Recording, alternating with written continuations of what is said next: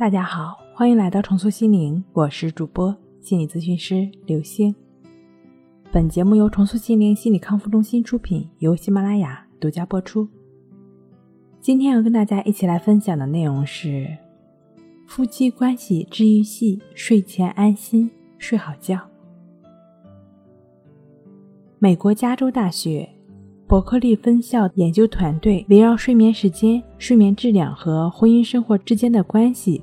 实施了问卷调查，调查结果表明呢，睡眠时间短、有慢性睡眠不足征兆的人具有自我中心倾向。另外，那些有熟睡感的人呢，更会表达对对方的爱、体贴以及感激之情。对于会有入睡困难的妻子，往往会在第二天抱怨对生活不满或者身体欠佳等等的问题。其实丈夫也是如此，在睡眠不足的第二天，对夫妻生活的不满和牢骚不免就会增多了。不难想象，无论是男还是女，如果配偶双方持续的睡眠不足，那两人都会变得心情沮丧、易怒，夫妻的吵架呢就会增多，夫妻关系就会受到影响。如果配偶中的一方持续的睡眠不足，那就很可能会出现夫妻双方不和的现象，更何况双方都持续睡眠不足呢？想想都觉得很可怕。睡眠不足呢会导致焦虑不安，但如果一两个晚上睡眠不足的话呢，第二天还能充分休息，仍然可以精神抖擞。但如果持续存在睡眠状况不好的情况呢，那就不是暂时的焦虑不安了。就可能会造成性格上的烦躁、易怒等等的情况。试问一下，谁又愿意跟焦虑不安的人生活在一起呢？说到夫妻关系呢，就不得不提一下性的问题。男性荷尔蒙在凌晨零点到上午之间分泌增多，作用加强，这成为引起男性晨勃的一大原因。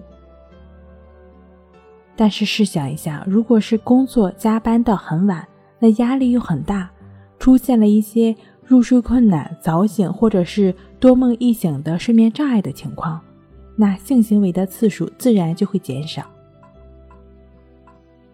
此外的话呢，睡眠荷尔蒙可能会与不孕有关，因为褪黑素会影响男性荷尔蒙以及女性荷尔蒙等。性腺激素的分泌，褪黑素的分泌呢是受到日照时间的影响，日照时间越短，分泌就会越多，从而呢就会抑制性腺激素的分泌。也就是说，女性如果在这种情况下受孕就会变得困难。只有日照时间变长，那性腺激素也会变得活跃，使得受孕变得相对容易。因此的话呢，能够保证我们自己。拥有高质量的睡眠，不仅是提升我们自身身心状态、生活品质的重要途径，更是保证种族延续的生命奇迹。既然睡眠这么重要，那如何才能让自己睡好觉呢？除了常用的一些，比如说睡前喝一杯牛奶、睡前泡泡脚，或者可以听一些舒缓的音乐。当然可以听一听我们《今夜不失眠》专辑中的音乐，辅助自己入睡；或者可以通过瑜伽、冥想，甚至更简单的关系法，帮助自己清理负面情绪，帮助自己安然入睡。关系法呢，是通过观察呼吸的方式来建立情绪的自我平衡，也是净化内心的作用。持续的专注在呼吸上。也就没有跟任何烦躁、焦虑的负面情绪去纠缠。那如果能够持续专注在呼吸上呢？我们的心就会逐渐的平静下来，放松下来的身心，在我们需要的时候入睡，也就是自然而然的了。